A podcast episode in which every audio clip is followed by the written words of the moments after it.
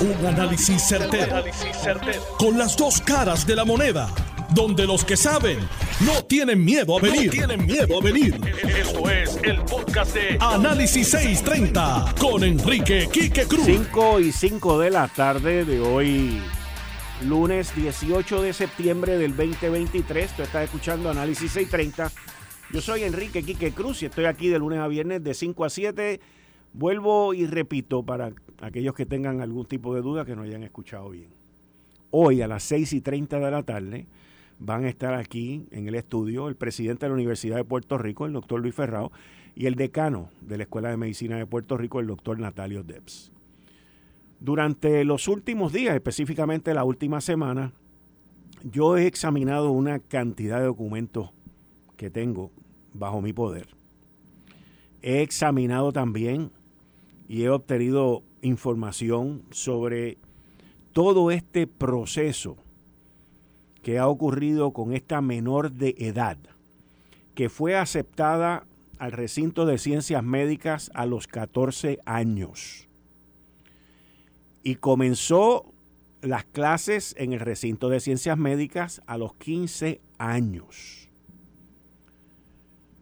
En ese momento, un comité el comité que adjudica las aceptaciones en la Escuela de Medicina de Puerto Rico, no tuvo ningún reparo en aceptarla como un estudiante en la corriente regular. No tuvo ningún reparo de que tenía todas las cualificaciones. No tuvo ningún reparo en que una jovencita menor de edad de 15 años entrara a estudiar medicina para ser doctora en medicina en la Universidad de Puerto Rico, en el recinto de ciencias médicas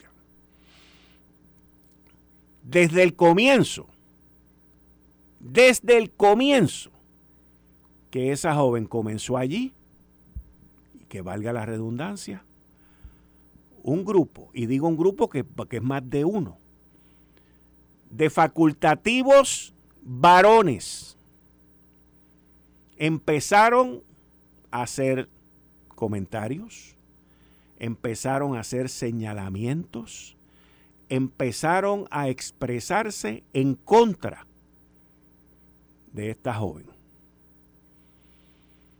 Comentarios como tú le vas a ocupar el espacio a otra persona que merece estar aquí porque fue graduado de una de estas universidades Trululú de los Estados Unidos.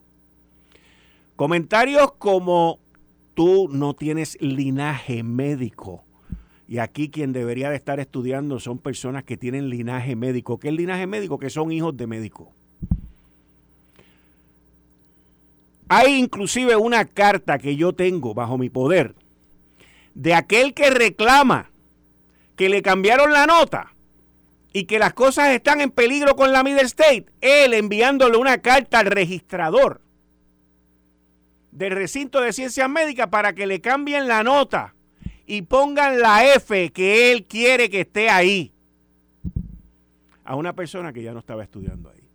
El atropello, el abuso, abuso, sí, abuso contra esta jovencita es algo sin precedente. Es algo solamente de gente enferma. Porque quiero que estemos claros. El MD que tienen después de sus dos apellidos no es más que Dios. No lo es. Y quiero que estemos claros también. Y le doy una alerta al periódico El Nuevo Día, donde yo escribo. Verifiquen la información. Verifiquen las entrevistas. Verifiquen lo que están haciendo. Yo sé de lo que yo hablo. No se puede poner en riesgo una reputación cuando no se verifican las cosas. Luego continúo con el tema a las 6 y 30 con el presidente de la Universidad de Puerto Rico, que va a estar aquí en el estudio, y el decano de la Escuela de Medicina de Puerto Rico, Natalio Debs. Dándole la bienvenida a Héctor El Marrón Torres. Buenas tardes.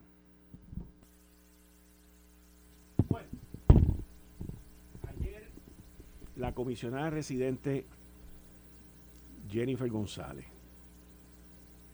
anunció que tiene un embarazo múltiple, gemelos, y también hoy anuncia que no se va a quitar de la política. Yo tengo la experiencia de vida de ser padre de gemelos. Mi esposa cargó dos muchachitos por ocho meses y pico. Y los embarazos de gemelos, no es por ser médico, pero lo viví, son embarazos que se conocen como un embarazo de alto riesgo. A los seis meses a mi esposa la acostaron, creo que fue seis o en el quinto o en el sexto mes la acostaron, por el tamaño del vientre. Y, y era una cosa impresionante el ser padre de gemelo y más ser madre de gemelo, porque estás cargando a dos.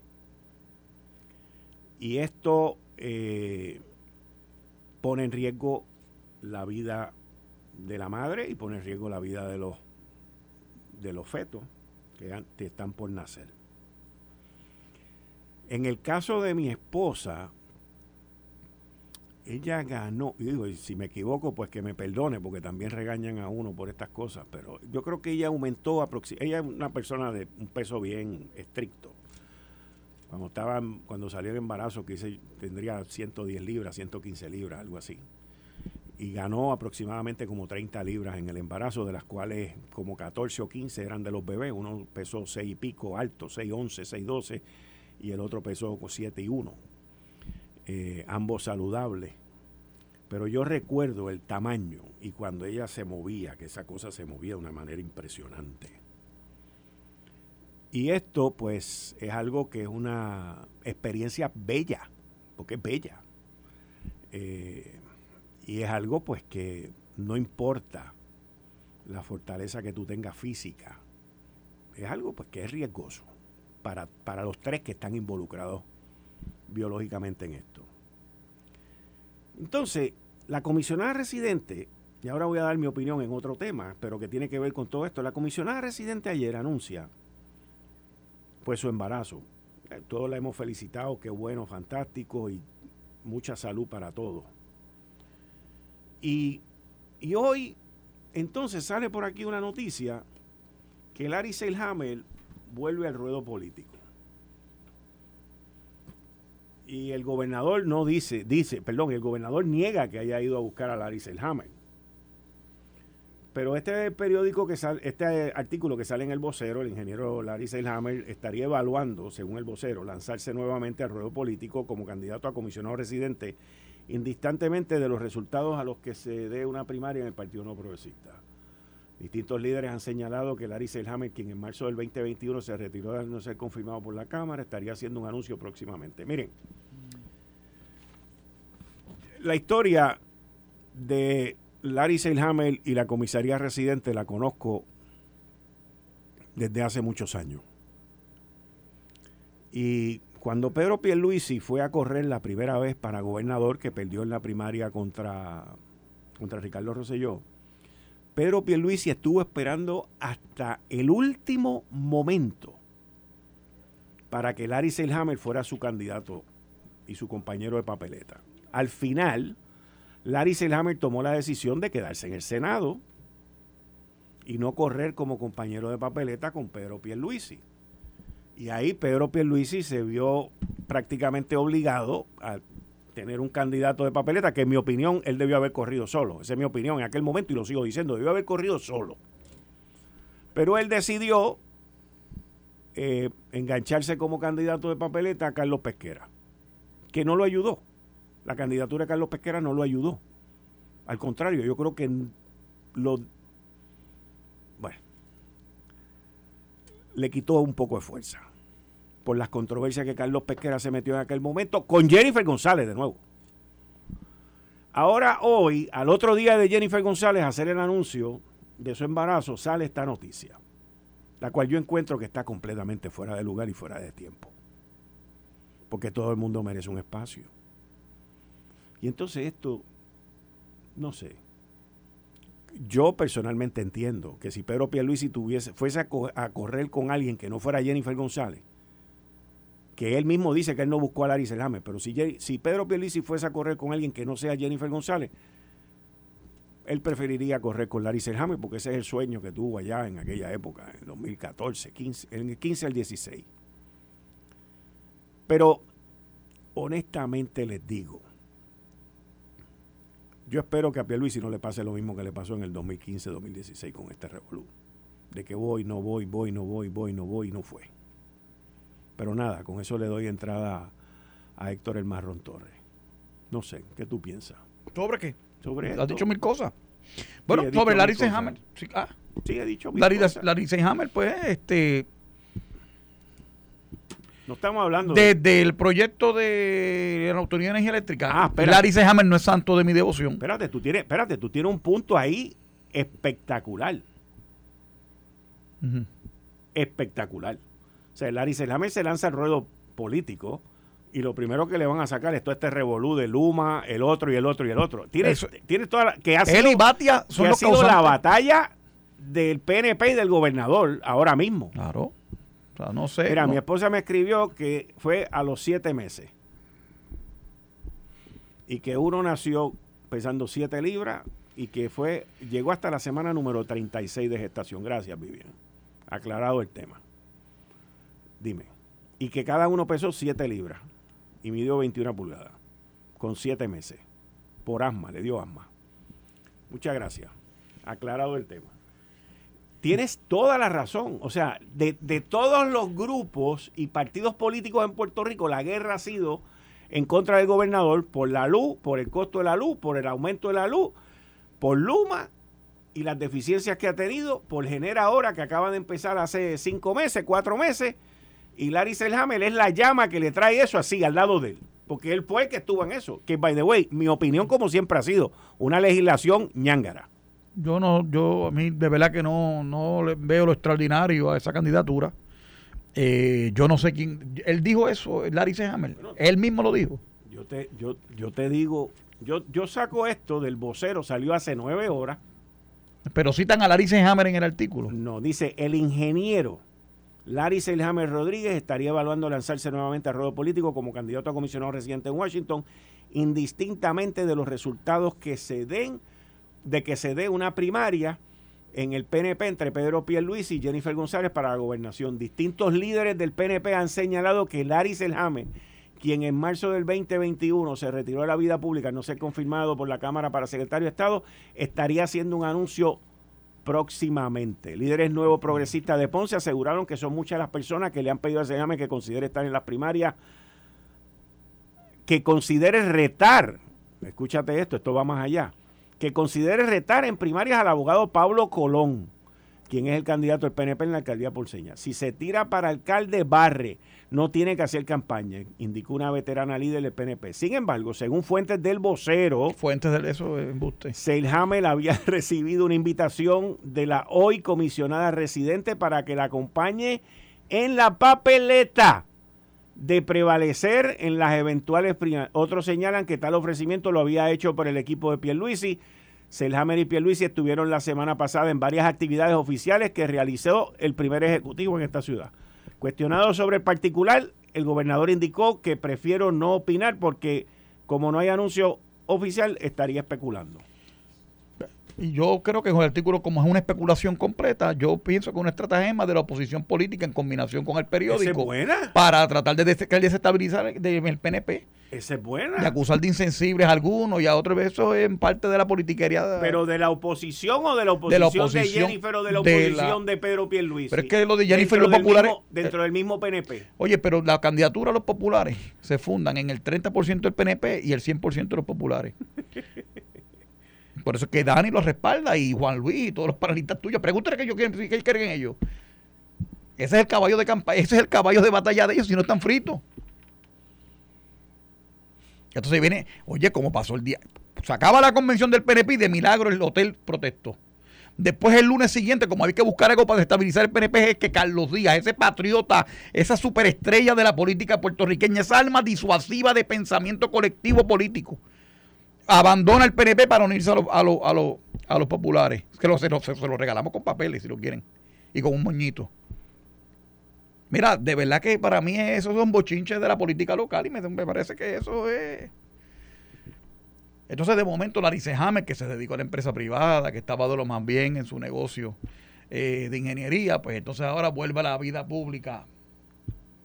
Eso no es casualidad aquí, que eso no Hay una mano, hay una mano perversa en todo eso.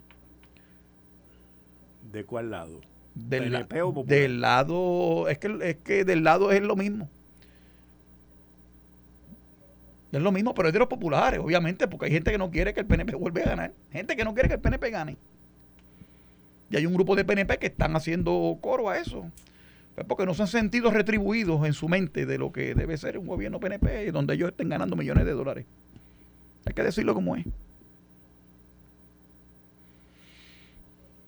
La política es así en Puerto Rico. Si me fuese a correr para comisionado residente de la mano de Jennifer o de la mano de Pedro Pierluisi abonaría algo. Para mí no lo añade mucho. Él tiene una buena imagen. Tiene una buena imagen. Los populares lo quieren mucho también. Muchos gritaron cuando Tatito cometió la barrabasada que hizo, porque fue una. indistintamente de la opinión que yo tenga o la tuya o la de la. Y lo, pueden ver como un ay bendito. Vamos a darle el voto de confianza por la injusticia que cometieron contra él como secretario de Estado. Eso juega mucho en la política, ¿sí o no? Sí, sí, pero sí. No, bueno, depende. Depende. Es que, es que depende de la persona, depende de las cosas como se encaucen, depende de las cosas que se digan. Eh, y ciertamente yo pienso que las mejores mentes en Puerto Rico en estos días no están en la política, ni en el gobierno, en el sector gubernamental. No en la cúspide, pero sí en la gente que rodea eso. Mira, el hecho aquí lo han vuelto Elías Sánchez. Elías Sánchez no ha sido acusado de nada. ¿Quién ha acusado a Elías Sánchez aquí de algo? Él es culpa por asociación de haber sido amigo y colaborador de Ricardo Rosselló. Esa es la verdad. Y la comisionada dice, es una persona con la que colaboro, con la que hablo, igual que con otra gente. Pero lo negó como Pedro, como Pedro a Cristo tres veces, la semana pasada. Pero cambió. Y cuando Quiquito le metió leña, ¿qué hizo? Entonces fue y reculó. Y ahora está diciendo que sí, que habla con él dos o tres veces. No va a dirigirle la campaña. No va a tener el título de director, pero se la va a dirigir en términos por detrás de la cortina. Y no se atreva a decirlo públicamente, como ella fue la primera que le pidió la renuncia a Ricky, lo pateó en el piso y le metió dos tiros a su compañero de papeleta. Ya ya, ya, ya tiene ese estilo, ¿verdad? De traicionar a su compañero de papeleta. Pues ahí está el resultado de eso. La fortaleza de Elías Sánchez es recaudar billete. Bueno, puede ser. Y no, no, pero no, y aparte de eso, yo pienso que Elías Sánchez es un chamaco inteligente. Sí, no es bruto, no es bruto. Por eso, o sea, no es bruto. Y yo creo que tiene sus atributos y, aporta. Y cuando ataca, ataca duro, porque a Pierluisi lo atacaron bien duro en aquella primaria también. O sea, y eso es parte del ruedo político, eso es parte de una campaña. Lo que pasa es que el equipo de Pierluisi no acaba de entender que en puertorriqueño es de sangre caliente, que le gusta el líder arrojado, el Carlos Romero Barceló, el Pedro Rosselló esos estilos así, a veces de bola rápida, pero entonces bola bonga y bola rápida, eso no, eso no llena la expectativa a mucha gente. Ese es su estilo. Está bien, pero él es así y ahora no lo va a cambiar. Está bien, pero es que nadie, yo no lo digo por cambiarlo. Yo, estoy, escribiendo, este programa es de opinión, como sí, estoy dando mi opinión. Está bien. Yo no quiero cambiar a nadie. Pero lo que pasa, pero lo que pasa es que él con ese estilo ganó, número uno, y número dos, él con ese estilo y ante la oposición que hay, pues tiene probabilidades de prevalecer pues también. Porque en el, en el horizonte no se ve oposición. Yo estoy ahí. En el Partido Popular Democrático. Ahí está el problema. ¿Viste? Es que ahí ese es el problema. Tú no corres fundando, la, eh, fundado tu candidatura en las desventajas del adversario. Tú corres en los atributos tuyos. Correcto. Y ahí es que está el problema es el error de cálculo. Y siempre corres asustado. Y tú tienes una obra, has hecho unas cosas, has logrado viabilizado tu gestión, unas cosas que no se transmiten, el mensaje no ha llegado. Y si hay un problema, pues entonces tienen que corregirlo y corregirlo rápido. Y yo no veo esa, esa reacción inmediata que debería haber en muchos temas. No la veo. Hoy yo no veo eso. A lo mejor se da más tarde, pero en este momento yo no lo veo. ¿Cómo que es un problema? ¿Cómo en Puerto Rico que hay tantas situaciones y tantas cosas? Mira esta campaña de relaciones públicas. Ahí tú tienes, mira cómo se monitor. ¿Cuál, cuál, cuál? La boda de Jennifer, transmitiendo videos viejos de la boda de ah. Jennifer. Ahorita la ponen en el beso apasionado que se tiraron en una grama, así, tipo coralito, tipo, Cristina Bazán. Oye, eh, eh, eh, oye, Refuerzo y ready para la campaña. Por eso, pues muy bien. y yo le deseo lo mejor a todo el mundo, ¿verdad? A todo el mundo que va a tener un bebé. O sea, pero la realidad es que ha vuelto un operativo político. Y déjame decirte. A favor de ella. Claro, no, no va a ser en contra. Pero, pues, pero chico, pero ver acá, vamos a hacer. Es que no hay nadie que pueda tocar con eso con un alfiler. Es, es que nadie lo está tocando. Pues eso es lo que te digo. Pero es un operativo más de relaciones públicas que de noticias políticas. Yo te voy a hacer una historia a ti. En el primer cuatrenio Jorge Santini, finalizando el cuatrenio, anunciaron. no, espera, espera. Dime eso después de la pausa. Eh, estás escuchando el podcast de Noti1. Análisis 630 con Enrique Quique Cruz. Jorge Santini iba a anunciar cuándo, dónde y por qué. No me acuerdo el lugar. Hace ya bastantes años. Pero yo recuerdo que al final, dando su primer término, anunciaron que la esposa de Jorge Santini estaba encinta. Exhibit 1. Exhibit 2. Cuando Ricardo Rosselló era candidato, estaba encinta la esposa. Exhibit 3. Jennifer González ayer. Los tres han sido asesorados y cuentan entre sus colaboradores, entre sus colaboradores con la misma persona, Carlos Bermúdez. Carlos Bermúdez. No estaría, Elías Sánchez no tiene nada que ver en la acusación. Es Carlos Bermúdez. Y tú ves ahora todo el mundo, este, después de los príncipes William y Harry en Inglaterra, este es el embarazo más sonado en la historia de la televisión puertorriqueña. Eso es un dato. Y me dicen que Puerto Rico es el segundo sitio fuera de Europa donde más se venden las de España, perdóname, donde más se venden las revistas Hola. Sí. Sí. ¿Ves? Dicen que había un gobernador que las mandaba a buscar eh, eh, en el aeropuerto, cuando salían. Se las mandaban de en delivery especial. Así que este con el Wall Street Journal, el New York Times, digo, Washington Post, para que lo sepa. Por eso. sé de quién estamos hablando. Por eso. Y el pero, viaje fíjate, pero fíjate, pero y el viaje y, y, no y no y lee los mismos periódicos que tú sin embargo, en el caso de él lo entiendo porque él es de esa línea ideológica. No tú, pero por la que tú profesas, pero pues está bien, pero es otro tema. Y la realidad es que, eh, vuelvo y te repito, estoy haciendo el un análisis este, político de comunicaciones en esto, no un análisis eh, personal. Vuelvo y te repito, eh, mis mejores deseos a, ella en el, en la, ¿verdad? En el este proceso de, de, formar una familia y, y que todo salga bien.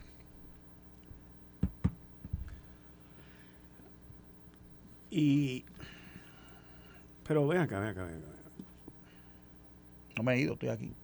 ¿Por qué, por qué tú dices que, que es el embarazo más mediático? Mira, ahora mismo lo están discutiendo ahí. está en todos los canales y está en todos los noticieros. Por eso. ¿Pero por qué? Digo, es noticia. Ya te lo dije. Surgió ayer. No, yo sé, pero surgió ayer. Eh, es noticia. Y ella ha dicho que, que no se va a quitar, pero no ha dicho que no se iba a quitar para qué. O sea, ella dice yo no me voy a quitar, pero no dice para qué. Por eso es que yo entiendo que eso de Larissa Hammer, bueno, le querrá hacer primaria, porque ya no ha dicho que va a correr para gobernador. Yo te he dicho a ti que yo me he negado a comentar sobre una posible candidatura de ella a la gobernación hasta que ella diga que es candidata. Ese día hablamos de eso. Hoy, hoy, ella, para mí, yo presumo que es candidata a la reelección. Hoy cuando ella diga que va a correr para gobernadora o para alguna otra posición, pues entonces hablamos de eso. Que ha hecho movida, ha hecho movida, las ha hecho todas las que debería ser un candidato a 15 meses de las elecciones generales. Bueno, o a un año de la primaria, o a menos de un año de una primaria interna. o a dos meses de someter la candidatura. O a dos meses de la someter la candidatura. pues no sé. no sé. Yo entiendo que no. Yo entiendo que no lo ha hecho, pero no lo, sé. Lo mismo dijo Kenneth McClintock la semana pasada. ¿Ah, sí? Pues, sí, dijo lo mismo. Kenneth fue el primero que habló, después Johnny Mendy y después Quiquito Meléndez. Nada más con el testigo entonces. La salida de Quiquito, que escuchamos aquí las expresiones de él. Bueno, Quiquito repitió. No, no, pero espérate, déjame terminar la pregunta. Porque yo hice una pausa un poquito larga ahí en el espacio y tú vas rápido hoy. Pero la salida de Quiquito Meléndez y esto es especulación. Habrá tenido que ver porque ella ya se definió con otra persona que vaya con ella para comisionado residente. No tengo, no tengo, no tengo manera de saber eso, no sé. ¿verdad que no Pero eso lo sabremos en el futuro. Ya lo veremos. Yo lo que sé es que Quiquito validó lo que nosotros sabemos, que es que la base del Partido No Progresista en su mayoría no quiere una primaria. Sí, lo dijo al final, lo, lo dice, lo dice claramente. Y habla de números, él habló de números, las métricas. Y yo me alegro que haya tenido la honestidad intelectual de haberlo reconocido y haberlo hecho público, haber tenido esa valentía de hacerlo público. ¿Verdad? Porque honrar honra, y así como le metemos y lo señalamos y metemos su cantazo de vez en cuando, también es justo honrar el que habla con la verdad. Yo vuelvo y te repito, es bien bravo decir, no, yo creo en las primarias y las primarias son muy seguros, pero no ponen un peso para pagar las primarias. Ni se van a ayudar a los, ni se van a ayudar al comité de conciliación para que los dos bandos se vuelvan y se unan. Eso no participan en nada. Y en la radio y en la televisión resuelven todos los problemas de Puerto Rico. sí, sí, sí, Pepe. Ese es el problema que hay con eso. Y entonces, ¿cómo tú ves el cambio de opinión o comentario, vamos a decir comentario por parte de Jennifer, que la semana pasada niega a Elías y ahora hoy habla de que es alguien con quien ella habla como con otra gente más. Porque se dio cuenta que metió la pata. ¿En qué sentido? Porque como tú vas a... Primero, primero, mira. Aquí le han caído arriba a Héctor Martínez por un contrato en el Departamento de Educación. También. Héctor Martínez fue asuelto del único delito que había sido convicto por el Tribunal de Apelaciones en Boston Sí, pero la prensa lo trata de presentar como que... Como un corrupto... Eh, como que, él es culpable, pero entonces allá en Boston lo, lo perdonaron. Pero eso, pero eso, pero yo te digo a ti que la prensa eh, en gran sentido es el enemigo del pueblo, pero eso es otra cosa. Digo, algunos sectores de ella. La realidad es, Quique, eh, que no sacan cuánto le paga Tatito Hernández a uno de los cabilderos en la Cámara de Representantes, que creo que es más del contrato que le pagan a Héctor Martínez por hacer un trabajo de la Junta de Examinadora del Departamento de Educación. Más lo que históricamente le han pagado los populares, que suman cientos de millones de dólares a cabilderos populares desde Muñoz Marín hasta hoy para evitar la estadidad y cabildear en contra de la estadidad. Eso es otro tema. Eso es un dato, pero es un dato. Y sobre lo de. ¿Qué era me estaba preguntando? De Quiquito. Sí. Pero específicamente, ¿qué era lo que me estaba preguntando? En, ahora, de lo que estamos hablando ahora. Sí. de lo que de, de, la decisión que se toma del cambio de postura de Jennifer de la semana pasada decir que no Elías y esta semana decir pues que traigo sí Elías. Traigo lo de Héctor Martínez por lo siguiente, Quique. Héctor Martínez cometió un error político garrafal cuando fue presidente de una comisión, creo que era de gobierno o la de seguridad pública, que fue decir que él no conocía a Coquito, el, aquel... Sí, sí, sí, sí. ¿Cuál fue el error de él? Decir una cosa que era mentira, que era una cosa que era falsa o no, incorrecta por lo menos ahí fue su ahí fue que él perdió su cuarto de hora. Y te estoy hablando de un tipo que pudo haber sido candidato a gobernador de este país por Héctor el PNP, Martínez. Héctor Martínez. Un tipo con un carisma y un potencial extraordinario para haber sido muchas cosas en el Partido No Progresista. ¿Cuál es el problema? Que hay una, hay una falla de credibilidad. Entonces tú ves a Jennifer, trae, Elías Sánchez está con ella. Oye, donde dijo Diego, dijo Diego. Va, espérate, no, no, no, no huyendo del tema como el, como el, como el diablo a la cruz. Ay, así no se puede. Si yo soy candidato a la gobernación y Quique Cruz me asesora, Quique Cruz en la campaña, sí me está ayudando. ¿Va a dirigir la campaña? No creo. No sé, a lo mejor, quizás. Él está en otras cosas, quizás lo convenzo, quizás no. Quizás me asesora en unos temas en específico, comunicaciones, entre tantas. Pero usted respalda a la gente que usted no. Usted, usted pone una gente, usted lo respalda, usted no lo abandona, no lo tira mondongo. Pero yo no sé cuáles son las interioridades. A lo mejor Domenech le reclamó por allá, o la gente que estaba que estado históricamente con ella le reclamaron sobre Elías. A lo mejor tienen clientes que se. Porque creo que. Eh, eh, o sea, no sé, no sé, porque como no conozco lo que pasa en las interioridades de esas campañas, pero esas cosas se dan también.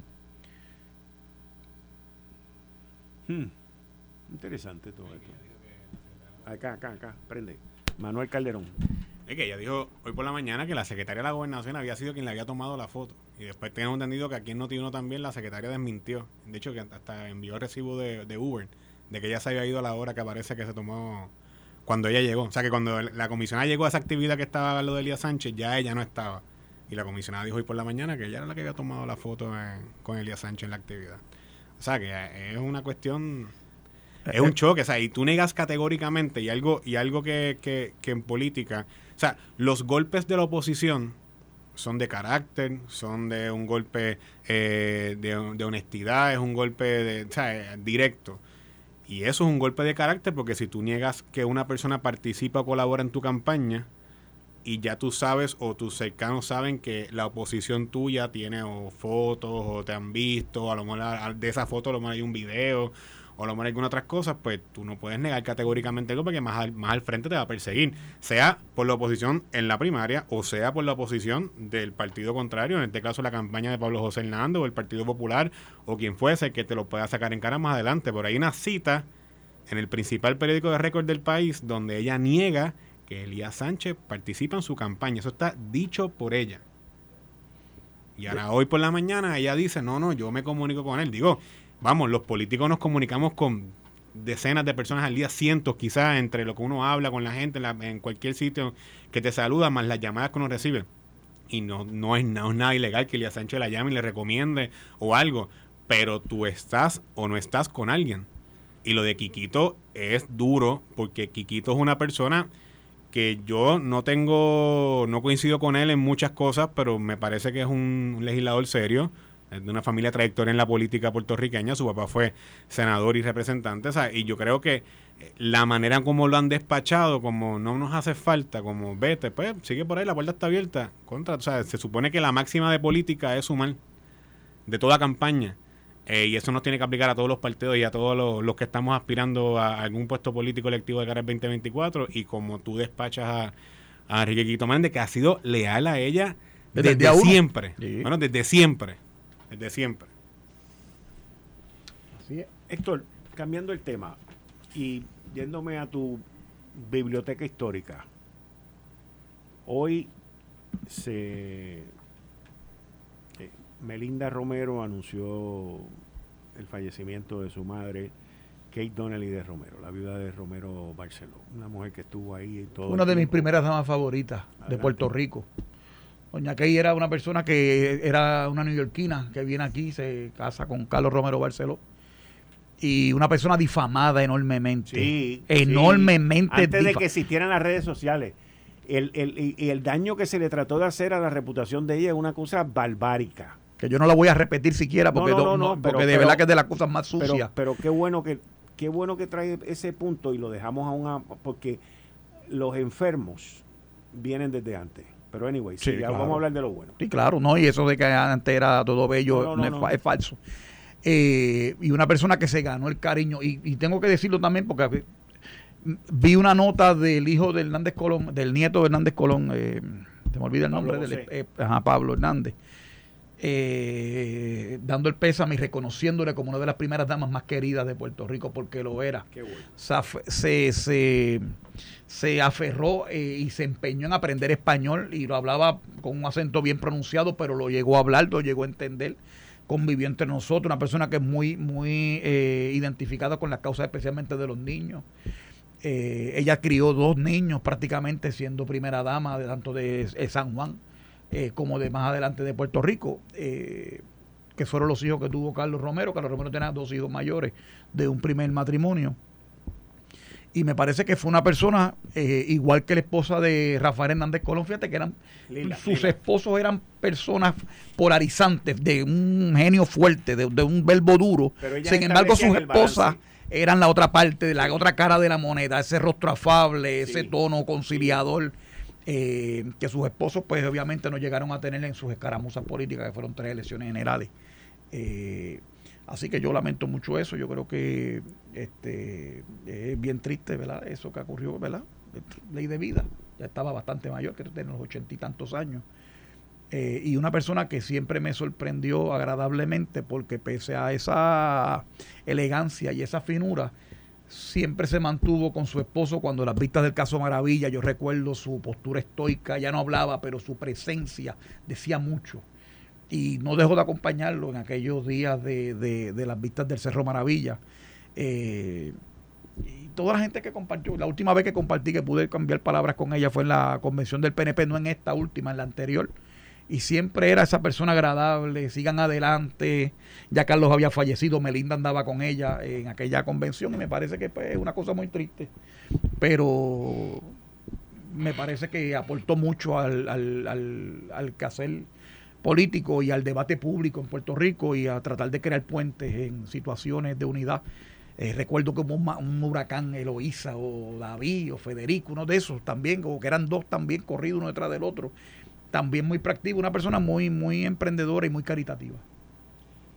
Yo recuerdo a, a, a la ex primera dama Kate Donnelly de Romero, idéntico a como tú lo has escrito. Eh, compartí con ella en muchísimas ocasiones y era esta persona con una paz interior. Pero imperturbable. sí, imperturbable, exacto. Pero con una calma, siempre con una sonrisa eh, y una señora tan y tan agradable y fina. Sí, fina. Por eso dije finura. Sí, sí, sí, sí. Por eso. Pero que, que es algo pues que Contactábamos totalmente con su marido. Dicen que los polos opuestos se atraen. Carlos, que era aguerrido, que era fogoso. Carlos compartía con nosotros aquí. Siempre estaba con ese con esa lucha y aquel desespero por lograr las cosas que él quería. Y, doña Key era todo lo contrario. Yo, yo tengo que decir que no tuve el privilegio de conocer a doña Kate Donnelly de Romero. Eh, obviamente por razones de mi edad. Pero eh, sí lo que puedo decir es que a, toda la familia Romero... A, Romero Barceló y Donnelly en Puerto Rico, a los hijos del exgobernador, a todos ellos, pues mi abrazo, mi solidaridad en este momento duro y como bien dijo el marrón, ley de vida, hermano.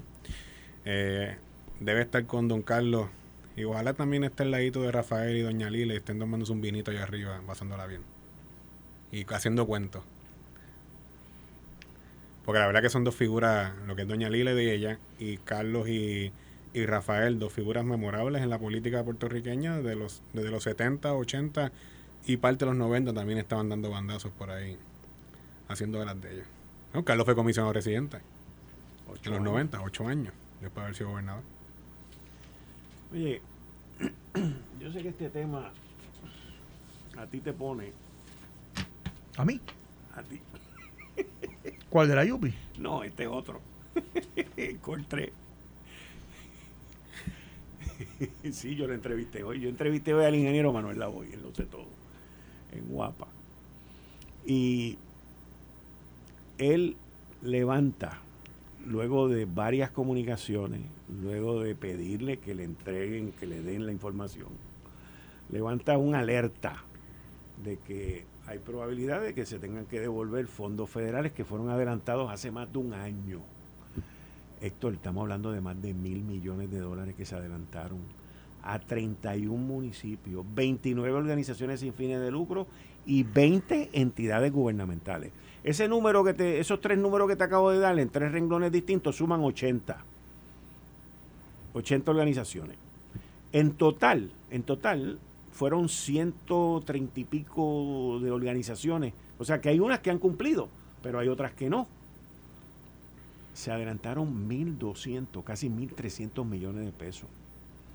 Eso fue una excepción que Puerto Rico logró porque los municipios y organizaciones y entidades gubernamentales no tienen el presupuesto para pagar el diseño. déjame decirte algo aquí, que es un programa que se llama The Capital Advance. Es un programa que te adelanta los fondos cuando tú no los tienes para poder iniciar la obra. Y entonces hay un montón de alcaldes que se han quejado de que Cor 3 y Cor 3 y Cor 3. Hay un montón de gente que se ha quejado y ahora resulta que muchas de estas entidades, no es que el dinero esté perdido, ¿ok? Eso no es lo que está en discusión aquí. Es que el dinero está en el banco, no se ha utilizado y entonces entra en cuestionamiento como los intereses están tan buenos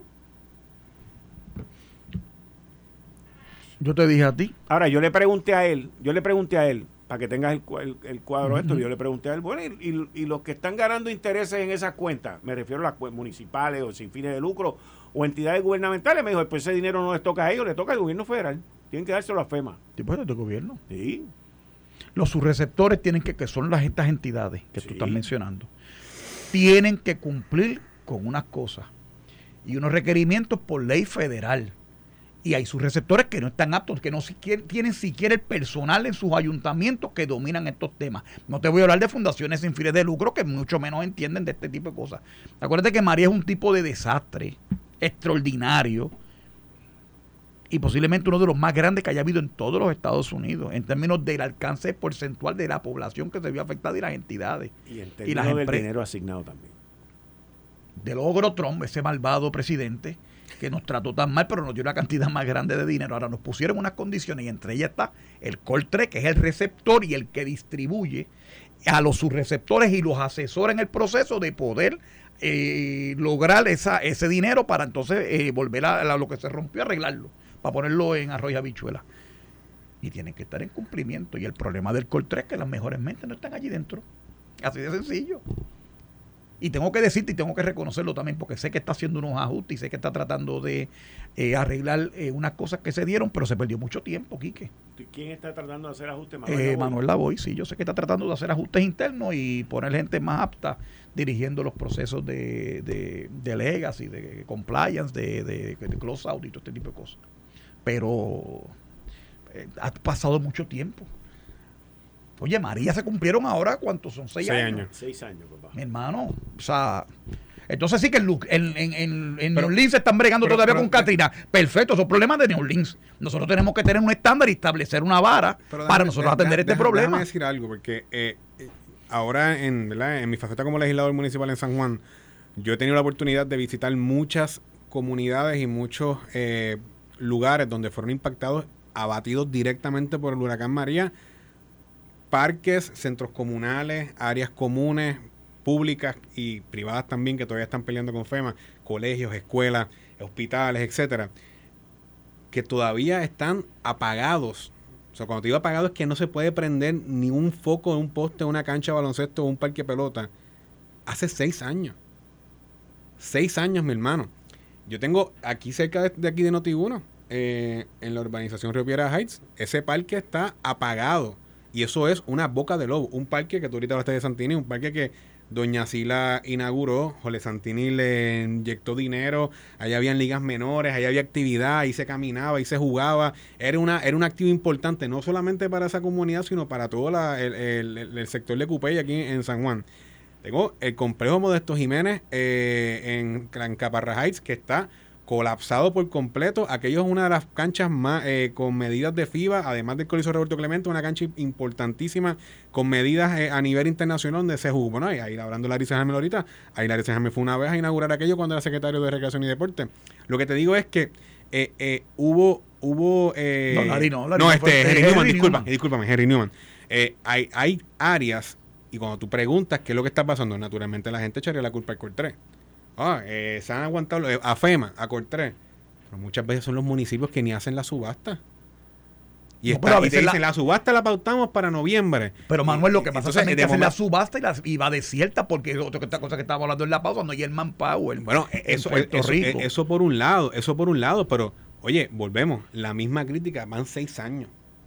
Sí, sí. Y vamos, eh, eh estamos hablando de este Hay que levantar el estándar. El municipio de San Juan está bien, ok, pues, pues Carmen Yuri no las hizo, ok, perfecto, pues quedó atrás, el pueblo adjudicó. Ahora, y no solamente habló de San Juan, habló de demás municipios, y habló eh, de entidad de gobierno. O sea, de momento que Obras Públicas tiene que hacer la subasta para mejorar el, eh, arreglar el puente, que tu, ya le consultaron al cuerpo de ingenieros, el cuerpo de ingenieros dio, el go ahead con el diseño que hizo los, ingenieros certificados de la agencia tal. O sea, y de momento todo ese proceso ya los fondos están adelantados, que es parte en la, la, noticia, los fondos están adelantados, dispuestos para que, lo, que se pongan en función en la economía puertorriqueña y se mejoren las obras públicas o privadas, y no pasa nada. Entonces, eh, eh, ahí es el problema, o sea, los municipios y, municipios y entidades de gobierno central, eh, el Departamento de Educación, edificios públicos, etcétera, todas estas entidades de momentos con los pies a la complacencia es como que, bueno, pues, entonces todo el mundo echándole la culpa aquí y allá. Mira, mano, suma la responsabilidad. Hay un problema de que no se están realizando las subastas al momento que tienen que hacer y además que hay un problema de mano de obra, pero si en seis años todavía tienes parques en el área de San Juan que están apagados por completo, aceras que están destruidas, puentes que están destruidos, o sea, uno esperaría un poco más de, sentido de urgencia. Yo te por pregunto, parte de, la go- de la- de los municipios y de las entidades de gobierno por tu, central. por tu experiencia en el municipio de San Juan, se hacen, se, hizo, se llegó a hacer un assessment de propiedades que fueron dañadas, porque eso hay que hacerlo. Claro. La, la gente no acaba de entender que FEMA es como una compañía de seguro. Sí, es lo mismo. gubernamental a nivel federal. En lo que no está asegurado privado, pues FEMA entra. Es, es así. Y usted tiene que constatar, tomar fotos cómo estaba y cómo, y cómo estuvo No, y no, cómo y, está. y- y probarle a FEMA Que que fue tú por el daño. tenías eso antes de que pasara el, el desastre. claro. O sea, que si vamos a un ejemplo, eh, Coliseíto Perizorrilla sobre impacto un huracán, pues yo tengo que probarle a, a FEMA de que yo mantenía el Coliseíto, que eh, las columnas estaban bien hechas, que las ventanas estaban bien, que se le daba mantenimiento, etcétera, que se dio el tratamiento de techo correcto, que los desagües estaban destapados, todas esas cosas. Todo eso hay que probárselo a FEMA antes de que FEMA te desembolse un centavo. Voy a una pausa y al regreso. ¿Tuviste, Héctor, que se desapareció un avión F-35? Tu, tu amigo Joe. El gobierno demócrata es un desastre. Eso tiene que ver con, con el presidente, eso tiene que ver con la milicia.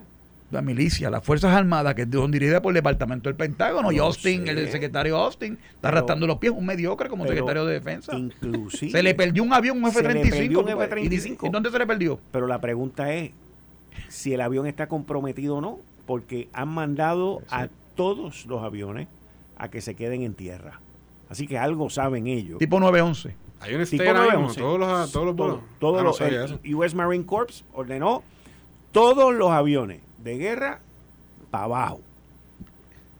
Para Porque van a hacer el assessment, hablando del assessment, Sí, van a, a van a- contar por, sí. por, por cabeza. ¿Dónde está esto? No, y lo ¿Dónde más hacer- impresionante es que nadie sabe dónde está el avión. ¿Cómo es que Ahorita se va a venir la gente y van a decir que fue que vinieron los marcianos y se llevaron al avión, lo metieron en una cápsula y se lo llevaron por otro lado. Ya tú verás, El gobierno de Biden está malo, que ahora van a hacer un inventario perpetuo de los aviones, a ver cuál fue el que se perdió y por qué, y dónde puede, y dónde que puede estar. Pero es que este avión, A ver para dónde salí y de dónde no vino. este avión es nuevo, es nuevecito. Mira para allá.